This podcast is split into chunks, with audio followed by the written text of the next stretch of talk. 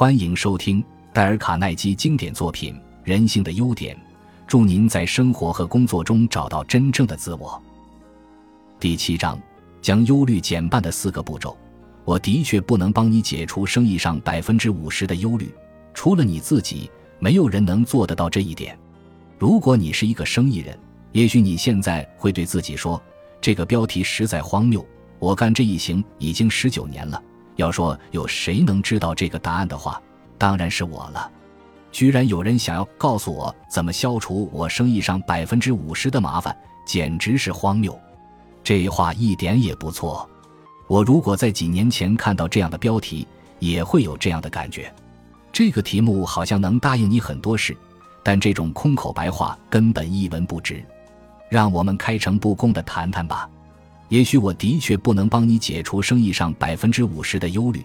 从我刚才分析的结果来看，除了你自己，没有人能做得到这一点。可是我所能做到的是，让你看看别人是怎么做的，剩下的就要看你自己的了。前面曾经提过世界著名的亚历西斯卡瑞尔博士的话：不知道怎样抗拒忧虑的生意人都会短命而去。既然忧虑的后果如此严重。那么，如果我能帮你消除，即使是其中的百分之十，你是否也觉得满意呢？会的，很好。我下面就要告诉你一位生意人，他不仅消除了百分之五十的忧虑，还减少了百分之七十的以前用来开会、用来解决他生意上问题的时间。而且，我不会告诉你那种你没办法去查证的故事，如某一位琼斯先生或我在俄亥俄州认识的某一个人。这个故事的主角是一个活生生的人——利昂·席梦金。多年来，他一直是西蒙出版社几个高层主管之一，现在是设在纽约州纽约市洛克菲勒中心的袖珍图书公司董事长。下面就是利昂·席梦金的经验：十五年来，我几乎每天花一半的时间开会和讨论问题，讨论我们是否该这样或那样，还是什么都不管。开会时，我们很紧张。在椅子上坐立不安，在办公室里走来走去，彼此辩论，不停地绕着圈子。到了晚上，我会弄得筋疲力尽。我原以为我这辈子大概就只能这个样子了，而且一直这样做了十五年，并不觉得应该有更好的办法。如果有人告诉我可以减去那些花在会议上时间的三十四，可以消除三十四的神经紧张，我会认为他是一个睁着眼睛、咧着大嘴。不懂事的乐观主义者，可是我却拟出一个恰好能做到这一点的计划。这个办法我已经用了八年，对我的办事效率、我的健康和快乐来说，都带来了意想不到的好处。这话听起来像变魔术，可是就像所有的戏法一样，一旦你弄清楚是怎么做的，就非常简单了。下面就是我的秘诀：第一。我立即停止十五年来我们会议中所使用的程序。在以往，我那些很烦恼的同事会先把问题的细节报告一遍，最后再问我们该怎么办。第二，我定下一个新的规矩：任何一个想要把问题拿来问我的人，必须先准备好一份书面报告，并在报告中回答以下四个问题。问题一：究竟出了什么问题？以前我们在这种会议中通常花上一二个小时。还没人弄清楚真正的问题在哪里，我们常会开始讨论我们的问题，却不肯先费点事明白的写出我们的问题是什么。问题二：问题的起因是什么？我回顾一下，吃惊地发现我在这种会议上浪费了很多很多个小时，却没有清楚地找出构成问题的基本情况是什么。问题三：这个问题能找到哪些解决方法？在以前的会议中，总有一个人建议一种解决方法。另外一个人会跟他辩论，大家发起火来，常常讲到题外去。而开完会时，还没有找到可以解决问题的各种方法。问题四：你建议用哪一种方法？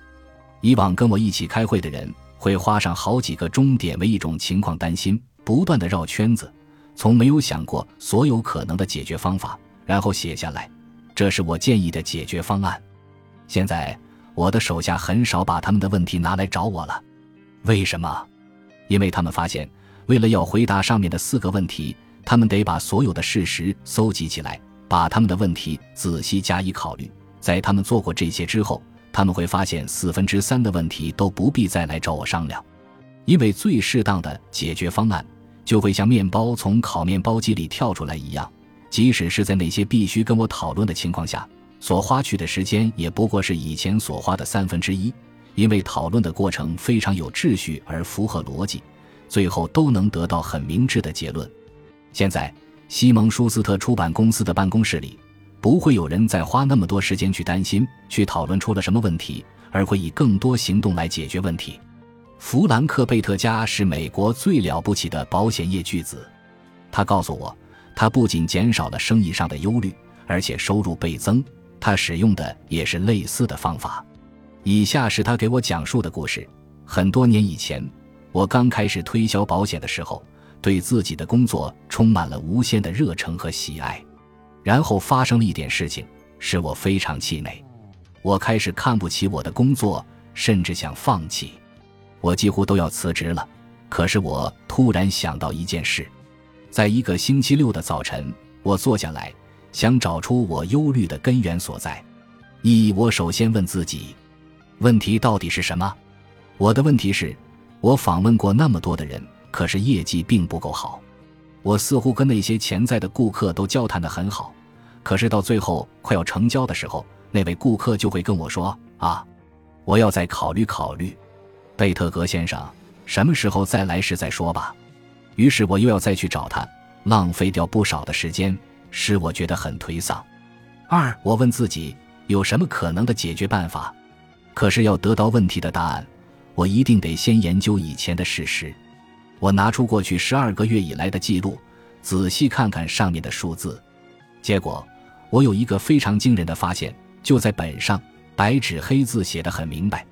我发现我所卖的保险里有百分之七十是在第一次见面就成交的，另外有百分之二十三是在第二次见面的时候成交的，还有百分之七是在第三、第四、第五次才成交。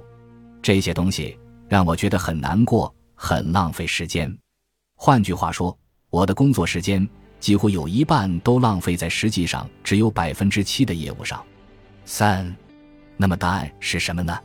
答案很明显，我立刻停止第二次以后的所有访问，把空出来的时间拿来寻找新的顾客。